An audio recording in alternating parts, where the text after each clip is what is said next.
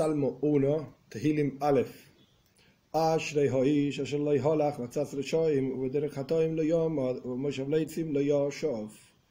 Dichosa es la persona. Ashrei está escrito como si fuese en plural.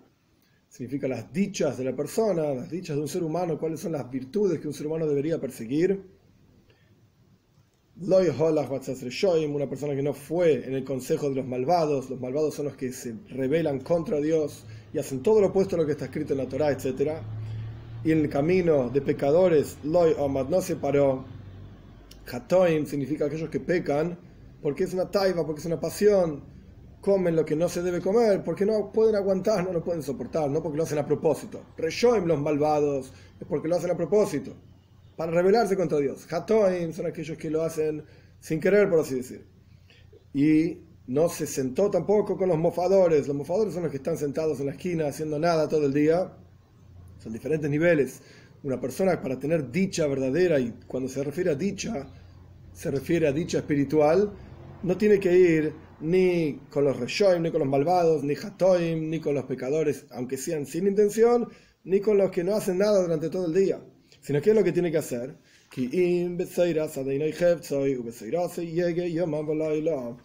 sino que en la Torah de Dios tiene que estar su deseo y en su Torah, que hay una discusión en qué significa su Torah, ahora lo vamos a explicar, tiene que meditar y pensar día y noche.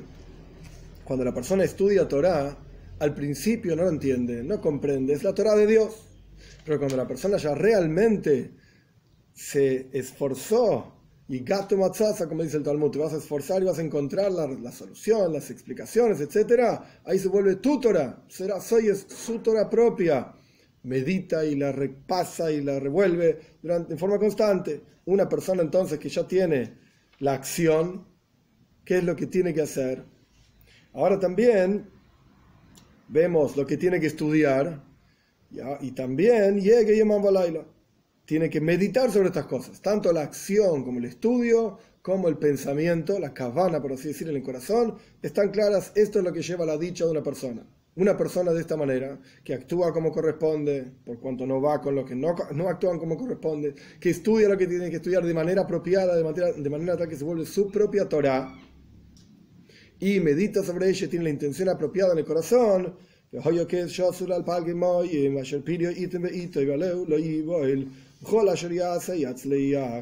va a ser como un árbol plantado sobre corrientes de agua cuyo fruto va a dar en su momento adecuado y sus hojas no se van a marchitar y todo lo que haga va a tener éxito. La persona que cumpla con lo mencionado anteriormente en los primeros versículos, en los dos primeros versículos, va a cumplir, va a llegar, la bendición divina va a ser que va a tener la tercer, el tercer versículo. ¿Por qué compara con un árbol? La idea de un árbol es que depende el árbol estar plantado, de su conexión a la tierra, a su fuente de donde salió. De la misma manera, una persona para ser exitosa en la vida depende de estar conectado a su fuente de vida, que es Dios, a través de la Torah y las mitzvot. Una cuestión interesante que Rashi trae, ¿por qué dice que sus hojas no se van a marchitar? Que diga que sus frutos no se van a marchitar, o que se va a caer el tronco, lo que sea, porque sus hojas, ¿cuáles las hojas? Las hojas no es lo principal del árbol. El fruto es lo principal del árbol. Que incluso las hojas, lo, que, aquello que no es principal, la charla de una persona, los asuntos mundanos y de todos los días de la persona, cuando la persona cumple con la acción que corresponde, con el estudio como corresponde, etcétera, como fue mencionado, lo no se van a marchitar, va a ser exitoso, incluso las cosas más bajas de la persona van a ser de acuerdo a la Torah y las mitzvot. 4. No va a ser así con los malvados, que van a ser como paja que va a ser llevada por el viento, empujada por el viento. Al Ken, y por lo tanto,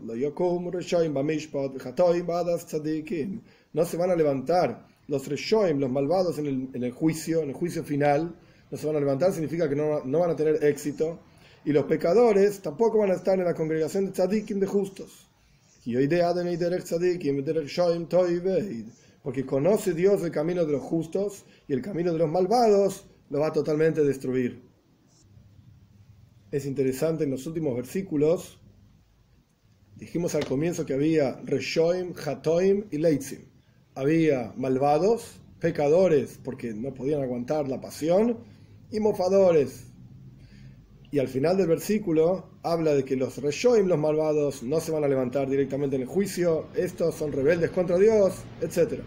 Pero los hataim, los, los pecadores, por cuanto ellos tienen una excusa, la excusa es no pudimos aguantar, fue muy fuerte la, pasión, la taiba. Entonces no van a estar con los tzadikim, con los justos, pero se van a levantar en el juicio. Y a los mofadores ni los mencionó, los leitzim ni aparecieron. Porque ellos en la práctica no significa que son gente que no cumple la Torah y las mitzvot. Significa que son gente que cumple Torah y mitzvot. Pero sin embargo, no les importa, no le prestan atención, lo hacen como si estuviesen acostumbrados. Es algo totalmente secundario en la vida de ellos. Lo principal es estar sentado en la esquina tomando cerveza, etc. Entonces, por eso ni siquiera son mencionados. Porque no es que no tienen méritos. No es que no hacen nada. Están ahí, pero la intención en sus corazones no es claramente la adecuada.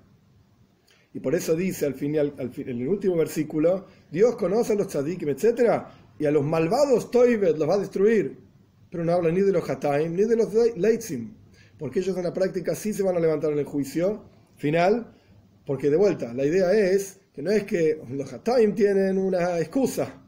Los pecadores tienen una excusa.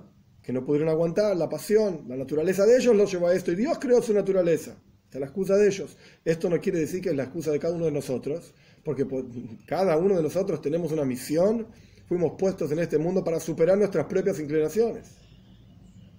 Por eso no dejan de llamarse Hatoim, gente pecadora. Fue sin querer, pero es gente pecadora igual.